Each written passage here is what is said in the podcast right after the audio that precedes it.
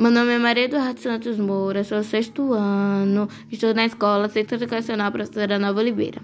O termo grande fome, quando relacionado ao acontecido na Irlanda, refere-se ao período de penúria nos anos finais da década de 1840, que matou cerca de um milhão de pessoas no país e forçou a imigração outro milhão.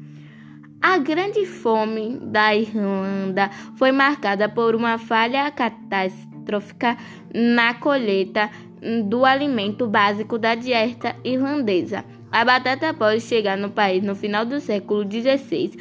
O tubérculo tornou-se rapidamente popular para a dieta tanto de seres humanos quanto animais, devido à facilidade de seu crescimento no solo úmido da região. Tal popularidade, porém, já se transformará em dependência no início do século XXI, permitindo um perigoso cenário no caso de alguns problemas na safra.